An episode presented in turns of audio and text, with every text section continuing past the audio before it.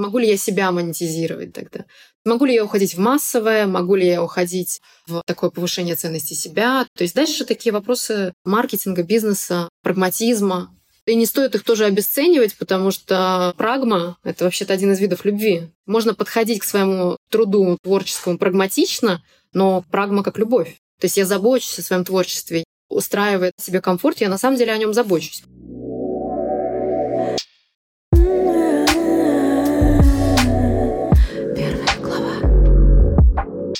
Добрый день, дорогие друзья! Меня зовут Елена Помазан, я нарративный психолог и продюсер школы писательского сценарного мастерства «Бенд». Это подкаст «Первая глава». Подкаст о жизни, надеждах и разочарованиях современного автора на пути к первому произведению. Я продолжаю вместе с моими гостями исследовать тему креативности – и сегодня я хочу затронуть очень острый вопрос. Как творческому человеку заработать себе на жизнь и стать счастливым? Обязательно ли талантливый значит бедный? Правда ли, что гениальное произведение можно только выстрадать? И, наконец, что такое для творческого человека счастье и насколько это счастье зависит от достатка? Разбираться будем с моей гостьей, юнгианским психологом, автором книг «Миф, в котором я живу» и «Таинственный лес» Екатериной Давыдовой.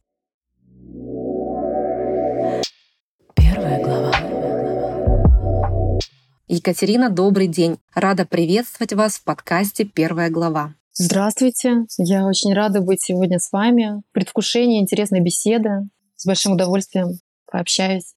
Екатерина, возможно, вы обратили внимание, что на обложке подкаста «Первая глава» лошадка с заводным ключиком.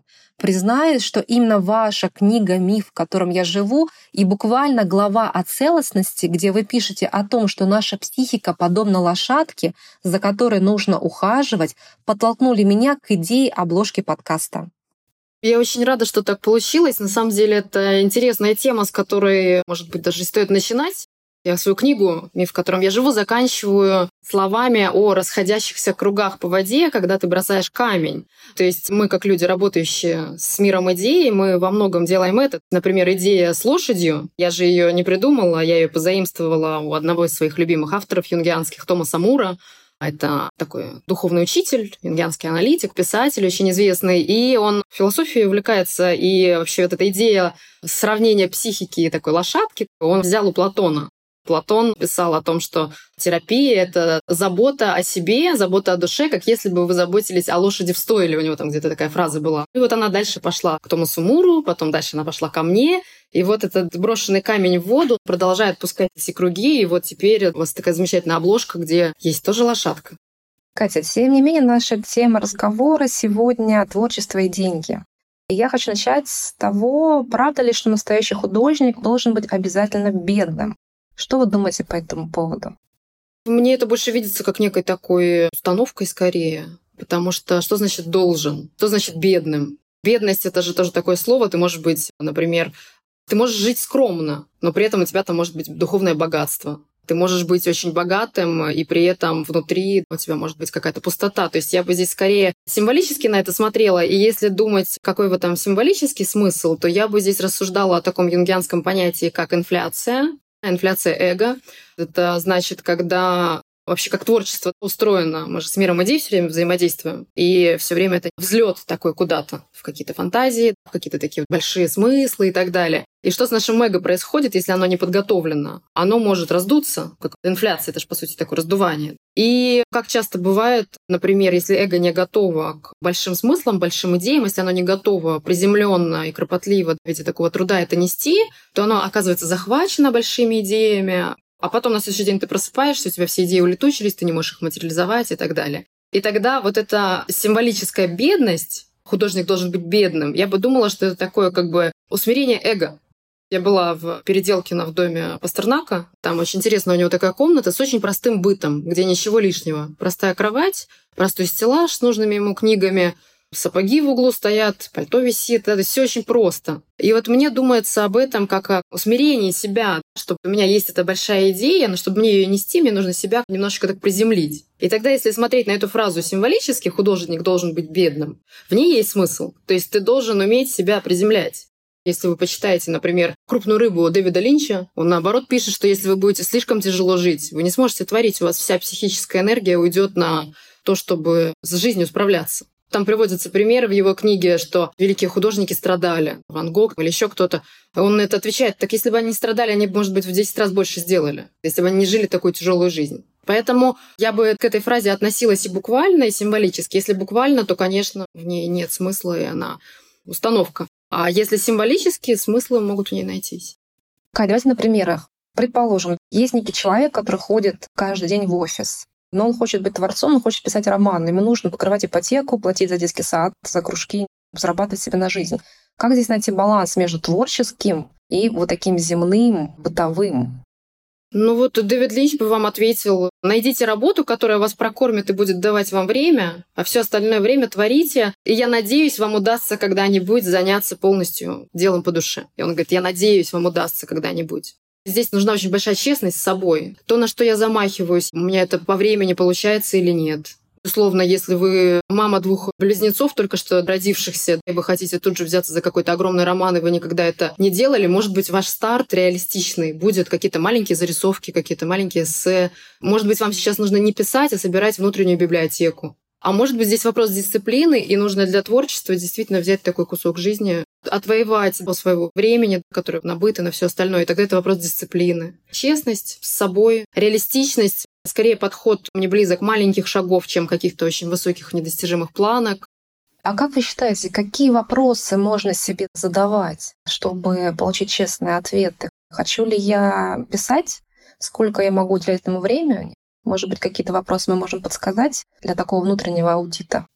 Я бы, наверное, задавала вопрос, для чего это мне? Здесь тоже нужен очень честный ответ. Я хочу служить идее, мне важно сделать некое высказывание, я такой служитель идеи. Это один вектор. Второе – это я хочу сделать свою жизнь более интересной. И поэтому я хочу, например, написать этот роман и иметь эту вторую линию жизни, где у меня здесь мой быт, здесь моя работа, здесь мои дети, здесь какие-то мои дела. И здесь я пишу. Здесь живет моя душа. Я нуждаюсь в этом пространстве для души, например. Это вторая линия. Третье – я хочу сделать свою жизнь более творческой, то есть привнести творческое в текущую реальность. И тогда я, может быть, не роман буду писать, а на той же работе праздники организовывать или писать сценарии для корпоративов, например. И вот уже дальше этот вопрос, для чего, что мне это даст, что я ищу в этой фантазии о романе. Мне кажется, она может быть такой стартовой для того, чтобы прийти к некой честности, пониманию, что я хочу делать. Потому что это совершенно разные сценарии. Посвятить себя идее, обогатить свою жизнь, найти место, где будет жить моя душа — это разные вещи. Вот вы сказали посвятить свою жизнь идее. Что вы имеете в виду? Чем отличие? Ты всю жизнь перестраиваешь на эти рельсы. Ты отказываешься от всего, ты становишься как бы... Есть такой предмет, называется эолова арфа. Это такие музыкальные инструменты, которые стоят в местах, где ветер дует. На них никто не играет, кроме ветра. То есть ветер дует, и они издают мелодию. Начать служить идеей — это стать эоловой арфой, по сути. То есть ты полностью отдаешь себя некому ветру, который сквозь тебя продует и что-то через тебя реализует. То есть это перестройка жизни, по сути, вот на такие рельсы. Звучит очень аскетично, как будто бы нужно чем-то пожертвовать. Это такая жизнь, да, это такая жизнь. Если мы говорим про этот вектор, это действительно такая жизнь. Для кого она характерна? Для людей высоких смыслов, высоких порывов. Мы всем говорим в контексте творчества. Здесь мы уже в зону таинства входим с вами. То есть это скорее люди, которые как-то призваны, вот слово призвание это сейчас очень модно, это скорее люди, которые призваны к этому. Я бы думала даже о том, что они это не особо-то и выбирают. Они не могут по-другому. Вы упомянули о том, что если это идея про то, как разнообразить свою жизнь, то здесь другой сценарий. Можете сказать, что можем замечать?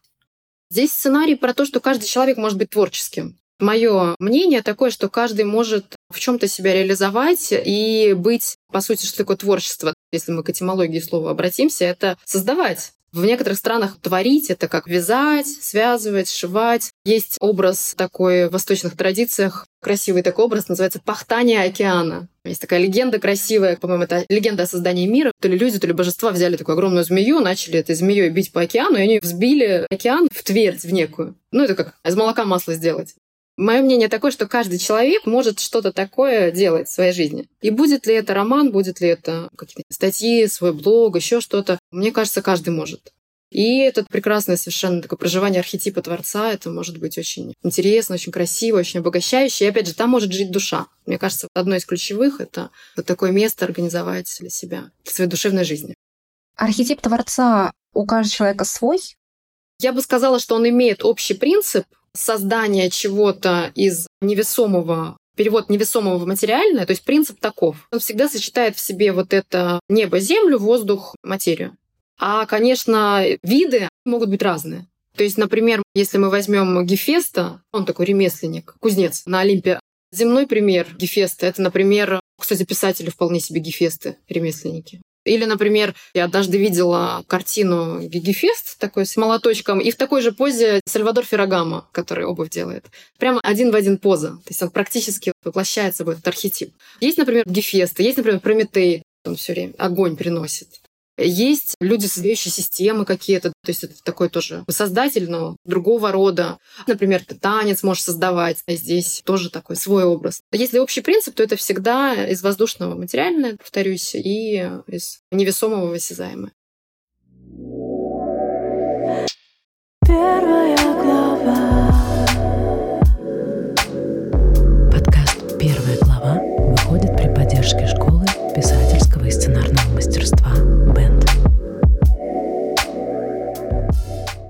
Екатерина, я правильно понимаю, что вы много работаете с творческими людьми, как психолог?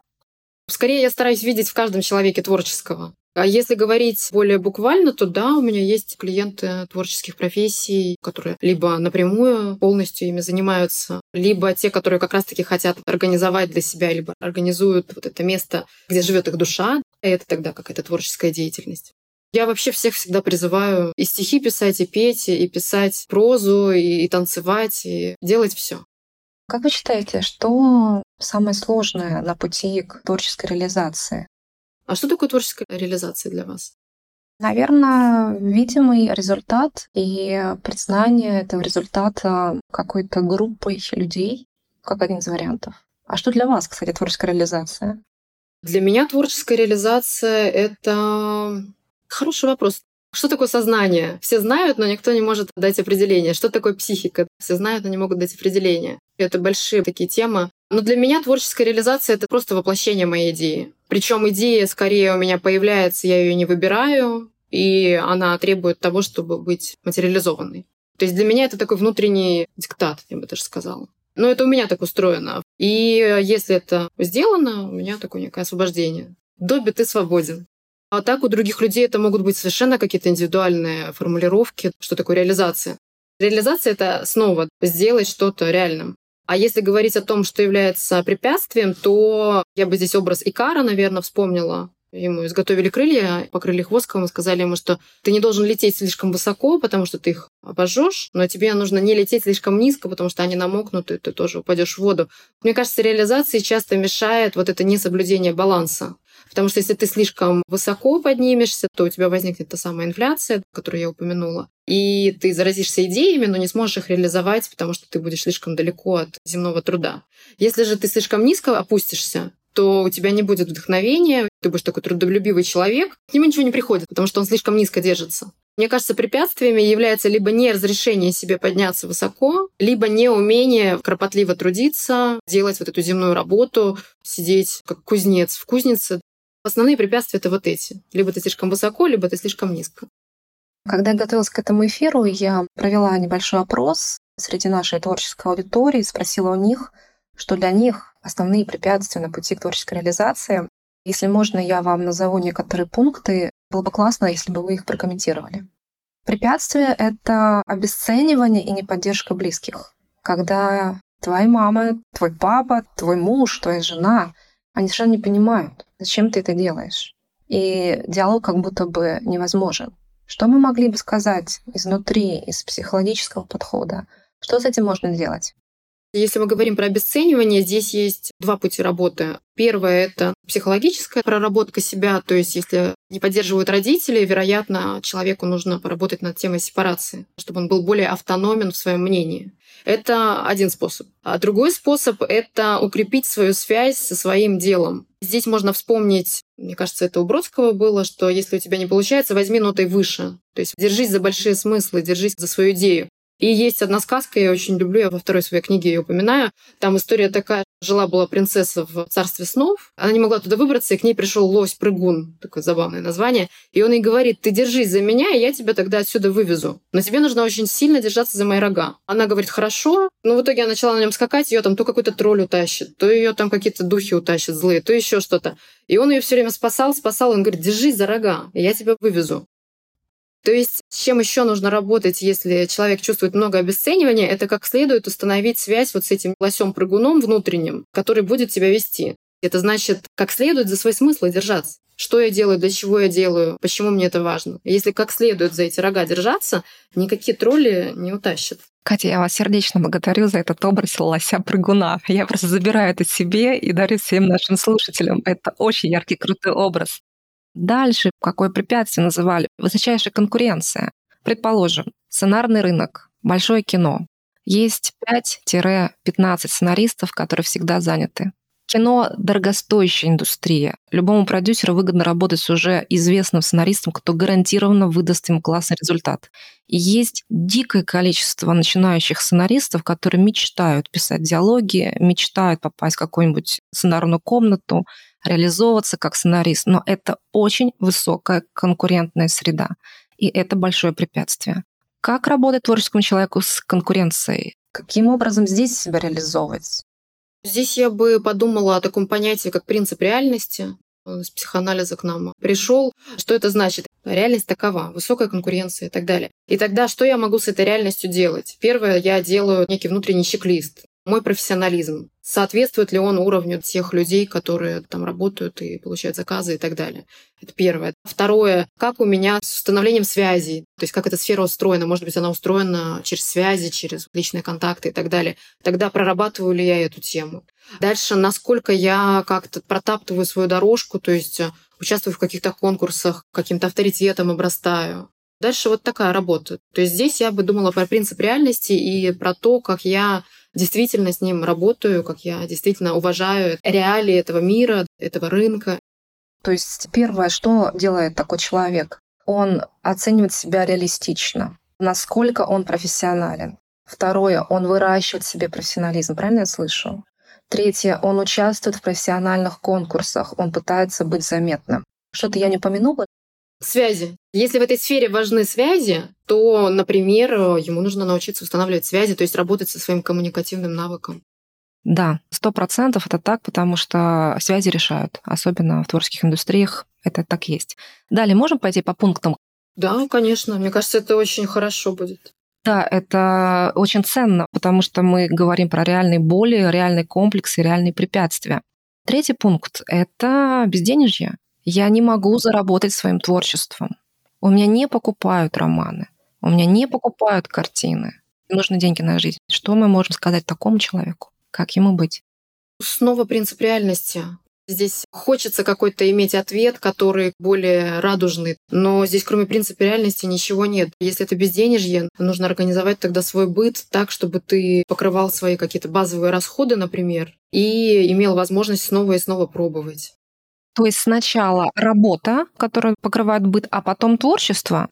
Например, либо можно совмещать. Допустим, если ты хочешь реализоваться в сфере писать что-то, например, и ты пытаешься создать свой особенный уникальный продукт, свое высказывание, ты можешь найти работу, которая будет смежная. Копирайтинг, писать статьи, быть журналистом, писать какие-то сценарии для праздников. И ты там набиваешь руку, ты там, опять же, обрастаешь, возможно, какими-то контактами по сути, в своей профессии ты делаешь такое некое разделение. Здесь у меня коммерческая часть, здесь моя авторская часть. Так часто бывает в кинематографе. Например, режиссеры могут снимать коммерческие фильмы и могут делать авторское кино. Там может быть очень какой-то специфический, только им интересный жанр и вообще документальное кино. То есть это одно поле, которое прокачивает постоянно твой навык, растит базу контактов, но ты вот такое делаешь разделение, например. Я верно понимаю, то есть, например, вы можете писать стихи и организовывать свои поэтические вечера, а при этом быть прекрасным копирайтером, который покрывает с помощью коммерческих заказов свои нужды в бытовой жизни.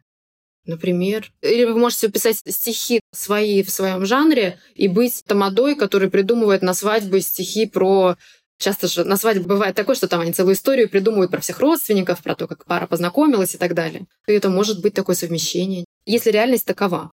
Вы знаете, здесь я бы пригласила в наш эфир Николая Васильевича Гоголя, у которого есть рассказ «Портрет», где молодой художник идет на сделку, становится коммерческим художником и теряет свой талант. И я часто слышу от творческих людей и такое бывает. И здесь внутренняя договоренность, да, я готов пойти на это безденежье, я готов идти до конца, я готов взять на себя эти риски. Вопрос тогда риска, ответственности за свои поступки. Например, как с актерами, голливудская мечта. Тысячи туда людей приезжают, единицы становятся популярными актерами, но это риск, это такая цена. А все остальные люди, они так и останутся ну, каких-то подработках и так далее. Если про писателей говорить, часто они же переводами занимались раньше. Есть такое мнение среди творческих людей, что если ты идешь на какую-то сделку коммерческую, где ты себя как будто бы сдаешь в аренду, то твой талант обижается, улетучивается, уходит от тебя, и стихи не приходят. Я знаю людей, которые перестают писать стихи, когда они уходят в коммерческие проекты. И такое бывает. Если человек действительно призван, и речь идет о каких-то масштабных процессах изнутри, заставляющих его это делать, ему нужно быть скорее эоловой арфой, которая полностью отдает себя этому процессу, то да, это может с ним произойти. Это факт. Что мы можем порекомендовать? Я понимаю, что очень грубые мазки. Мы не видим индивидуальной ситуации, не видим человека, но тем не менее, что мы можем посоветовать даже, может быть, человеку, если он попал в такую ситуацию, где он не хочет идти на сделку талант и коммерческие проекты. Я хочу заниматься только некоммерческими проектами, только реализовывать свой талант. Но при этом я не могу заработать себе на жизнь.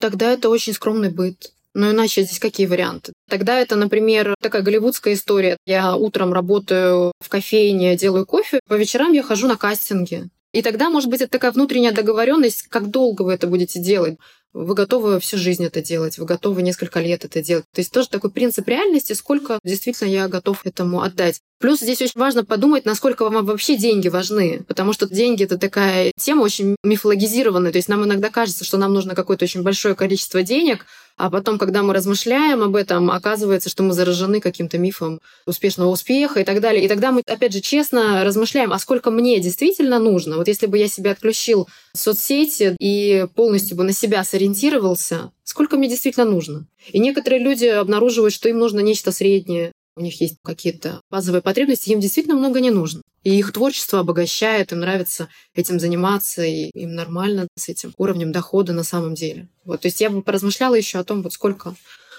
сколько вы действительно хотите денег. Это, к слову, той честности, о которой мы говорили какое-то время назад. Как важно задавать самому себе эти честные вопросы. Про что ты и где ты. Екатерина, как вы считаете, вообще почему в культурном пространстве, если это противоречие творчества и деньги, почему эти два понятия часто бывают в оппозиции? Деньги — это бизнес, если так, по-простому. Творчество — это высказывание некое. Деньги зарабатываются бизнесом. Ну а дальше здесь, может ли творчество быть бизнесом? И дальше вот эти вот вопросы идут. Можно ли творчество монетизировать? Как его монетизировать? А как монетизировать творчество?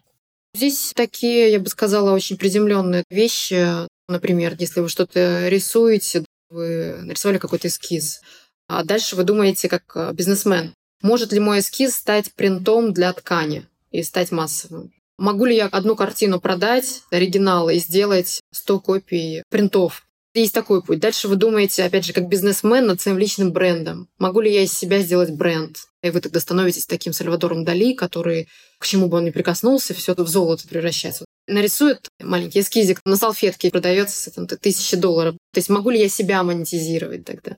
Могу ли я уходить в массовое? Могу ли я уходить в такое повышение ценности себя? То есть дальше такие вопросы маркетинга, бизнеса, прагматизма. И не стоит их тоже обесценивать, потому что прагма — это вообще-то один из видов любви у греков. Прагму абсолютно не стоит обесценивать. Можно подходить к своему труду творческому прагматично, но прагма как любовь. То есть я забочусь о своем творчестве, я монетизирую его, устраивает себе комфорт, я на самом деле о нем забочусь, потому что мне нужны хорошие инструменты. Если я пишу, мне нужен хороший компьютер, мне нужны удобный дом, чтобы все мне было комфортно. То есть прагму я бы не обесценивала совершенно. Ой, это тоже совершенно замечательный комментарий про то, что не нужно обесценивать прагму. Для всех творческих людей это как пластырь, мне кажется, лечебный, который избавляет от неких иллюзий. Если позволите, давайте дальше двинемся по препятствиям к творческой реализации, поскольку мне здесь много пунктов, оказалось, что это болезненная история для аудитории. А что же делать с непризнанностью, с невостребованностью? Критики не замечают, аудитория не лайкает, как будто бы тебя нет. То есть продукт есть, а тебя нет. Не признан, не востребован, и это очень ранит. Это очень болезненно, действительно. И здесь, с одной стороны, нужна самоподдержка некая, умение себя утешать. Одновременно с этим нужно в себе развивать стойкость. И можно вспомнить про время. Я недавно читала Елену Рерих письма. Она говорит, что многие идеи будут проверены временем. То, что сегодня ярко пылает, завтра может быть забыто, а то, что как-то постепенно развивается, оно может в вечности остаться и потом дальше жить. Я бы об этом думала, что вы работаете в сфере вечных идей, они как-то людям будут нужны. Потом я бы думала об этих камнях, падающих в воду. Есть такой анекдот, кстати, на эту тему. Человек умер и попал к Богу. И он спрашивает, слушай, вот я тут жил, все время думал, в чем смысл моей жизни? Бог ему говорит, помнишь, ты ехал из Москвы в Сочи? Он такой, ну, помню, да. Отпуск был хороший такой. А помнишь, ты в купе зашел, там, сел? Ну, да, помню. Там, сосед еще такой был. Он говорит, ну, помню, да, вроде что-то было. Он говорит, вот ты ему соль, помнишь, передал? Он говорит, ну, да. Ну, вот это и был твой смысл жизни. Это такой смешной анекдот, если буквально на него посмотреть. Но если посмотреть на него более глубоко, вы же понимаете, что эта передача соли, она могла спасти этого человека от суицида. Он почувствовал, что вот есть вообще в мире добро, мне могут соль передавать. И, может быть, этот человек пошел что-то делать дальше. И вот он создал какой-то бизнес, дал рабочие места. И тот, кто ему передал соль, действительно его смысл был в этом. И в этом плане, даже если ваши труды не массово востребованы, они могут быть востребованы очень точечно, они могут кого-то на что-то вдохновить, и это может быть как вот эта переданная соль, дальше запустить такие круги, что вы вообще будете в шоке от этого. Я бы вот об этом поразмышляла. Даже разовый акт передачи соли, это может быть настолько меняющее вообще мир, ну, как эффект бабочки, по сути. Очень-очень целебно то, что вы говорите. А следующее препятствие — это страх начинать. Я очень хочу, но я ничего не делаю. Очень хочу вести блог. Я себе обещаю завтра себе сделать телеграм-блог, назвать его, написать первый пост, но я ничего не делаю. Снова нужна некая диагностика. Я бы сразу уходила в глубину, то есть что стоит за этим страхом. Могут быть объективные причины, у меня не хватает времени, мне нужно переорганизовать весь свой график. Второе — это что случится, если я начну это делать. Я боюсь на себя взять обязательства, например. Тогда начните без обязательств. Я буду делать, когда у меня есть настроение. Я боюсь быть видимым. Тогда здесь тоже нужно реалистично оценить себя, какой уровень стресса вы можете выдерживать. Одному человеку начать писать что-то в блог, сделать какую-то супер рекламу, и туда в этот блог придут тысячи людей, он это не выдержит. А другому это будет нормально. Соответственно, если у вас страх начинать, потому что вы боитесь быть видимым, вы делаете какой-то постепенный рост, постепенное такое развитие, то, которое вы выдерживаете. И дальше вы диагностику делаете своих вот этих глубинных причин, почему вы боитесь начинать. Возможно, ответственности боитесь, возможно, боитесь быть видимым, возможно, боитесь, что не получится. Тогда важно найти свой смысл, подходящий лично вам для пробы ошибок. То есть что это для вас? Вы набиваете руку или что вы делаете? Часто люди хотят сразу нечто идеальное, не дают себе возможности для роста, но это же невозможно. Следующее препятствие, напомню, что мы говорим про творческую самореализацию и о тех препятствиях, которые стоят на пути творческого человека. Неуверенность в себе. Когда нет опоры, все зыбко, все вязко, бесконечные в себе сомнения, могу ли я.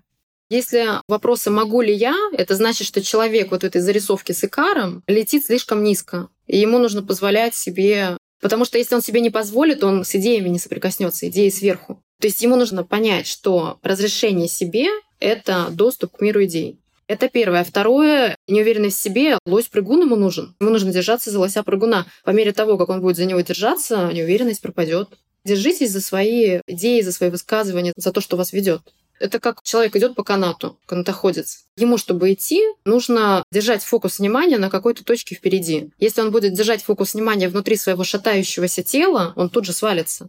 В йоге, кстати, то же самое. Там есть такие позы неустойчивые на баланс. И там говорят обычно, зрительно держись за какую-то точку.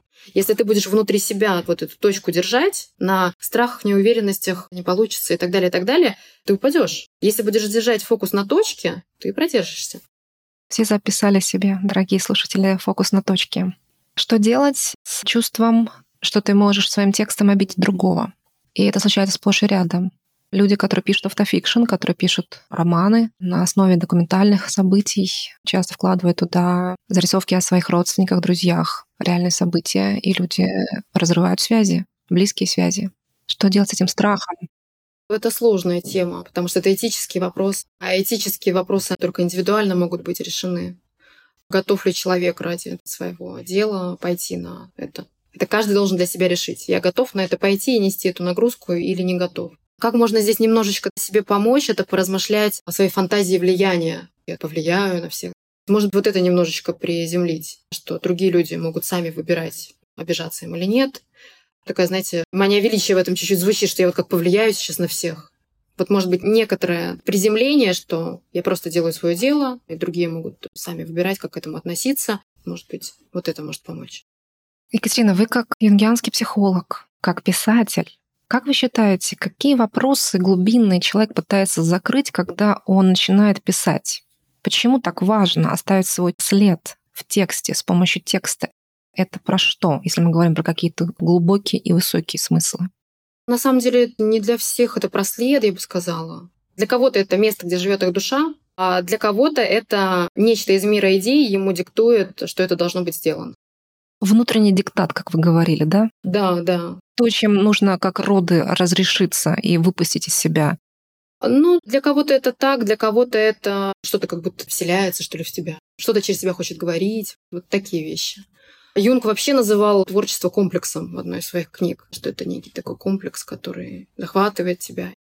Хочу спросить о вас, если разрешите. Что вас подтолкнуло к написанию книги? Вам хотелось реализации как автору, либо вам хотелось рассказать другим про то, как можно избежать каких-то ошибок и, может быть, помочь этим текстам другим людям? Что вами двигало? Почему вы стали писать? Либо какие-то прагматичные вещи, личный бренд, узнаваемость, популярность, гонорары. У меня было очень много материала. Я была переполнена материалом. И мне хотелось, чтобы это было как-то оформлено. И у меня скорее было такое, что я не могла это не делать. У меня вот эта мотивация. А вторая книга «Таинственный лес»? А вторая то же самое. Она не могла не появиться. То есть оно должно было появиться. Я не считаю, что здесь мое какое-то есть влияние. То есть это то самое, что говорит через вас. В этом случае да. То есть я, например, понимаю, что вот я сейчас работаю над новым материалом, и больше у меня нет ничего. А может быть, оно когда-то появится, но больше пока у меня нет. Екатерина, а что вы узнали о себе нового, когда вы писали первую книгу «Миф, в котором я живу»? Наверное, то, что я способна на такие очень большие труды. Потому что я писала до этого, у меня статей достаточно много в журналах. Для Forbes я пишу много, для Psychology, Собака.ру, Тайм-аут. У меня, в принципе, были всегда публикации. Научные статьи у меня есть, потому что я в аспирантуре училась. Но там объем 10 страниц максимум. И моя первая книга 300 с чем-то страниц. Я о себе, наверное, узнала то, что я могу делать такие достаточно большие объемные труды и в голове удержать вот эти очень большие структуры. Потому что там же надо все связать воедино, чтобы это все как-то перекликалось. Для вас было важно, что думают другие о вашей книге? Какие отклики вы получаете? Вы знаете, да и нет. Мне было любопытно, скорее. В целом, я считаю, что это очень хорошая, очень полезная книга, поэтому мне хочется, чтобы как можно больше женщин ее прочитала, потому что, ну вот лично у меня, если бы у меня такая книга в 20 лет была, я бы, может быть, какие-то свои дальнейшие поступки как-то по-другому делала. То есть мне важно, чтобы она доходила до людей, потому что в ней объективно очень много полезного. Для женщин особенно. Действительно, я это просто собрала вообще все свой жизненный опыт, свой профессиональный опыт. Я просто максимально туда вложила. Екатерина, когда я прочитала вашу книгу «Миф, в котором я живу», я поняла, что при первой же возможности позову вас в эфир подкаста «Первая глава». Мне очень понравилась ваша книга практичностью. Чувствовала, что вы хотите делиться знаниями и опытом. Отдельно удовольствие, что в вашей книге есть задания, которые можно самостоятельно выполнять. И у меня возникла такая идея. Давайте мы предложим слушателям выполнить несколько классных упражнений из вашей книги на развитие творческого мышления для творческой реализации.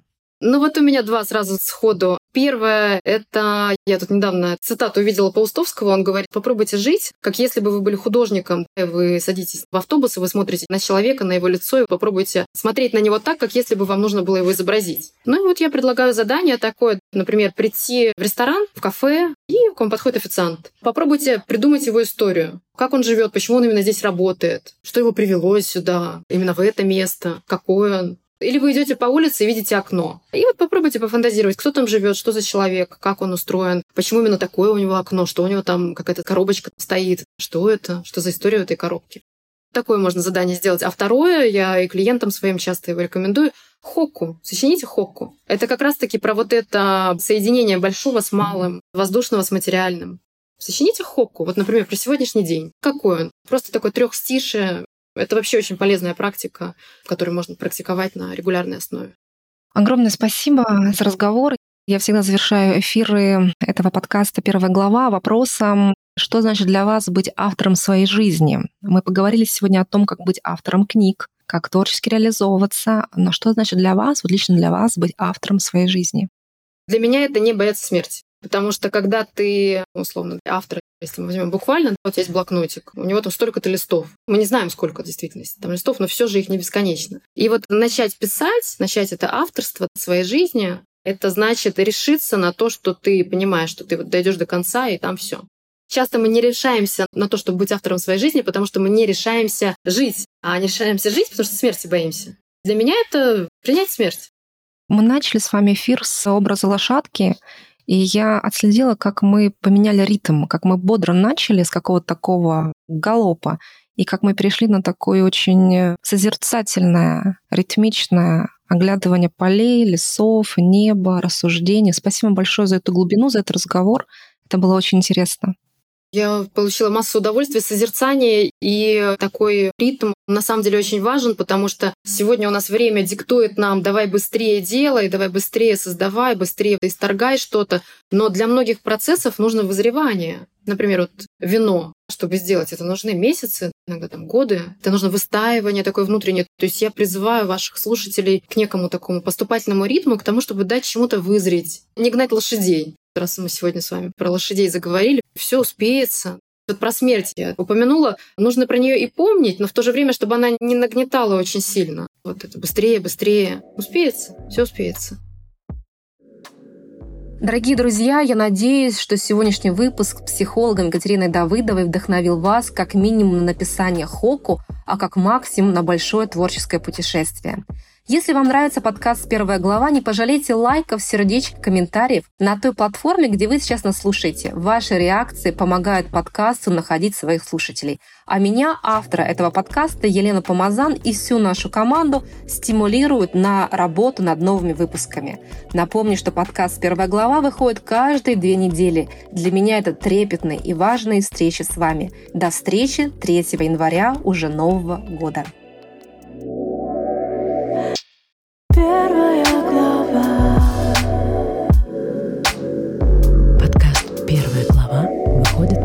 Подкаст «Первая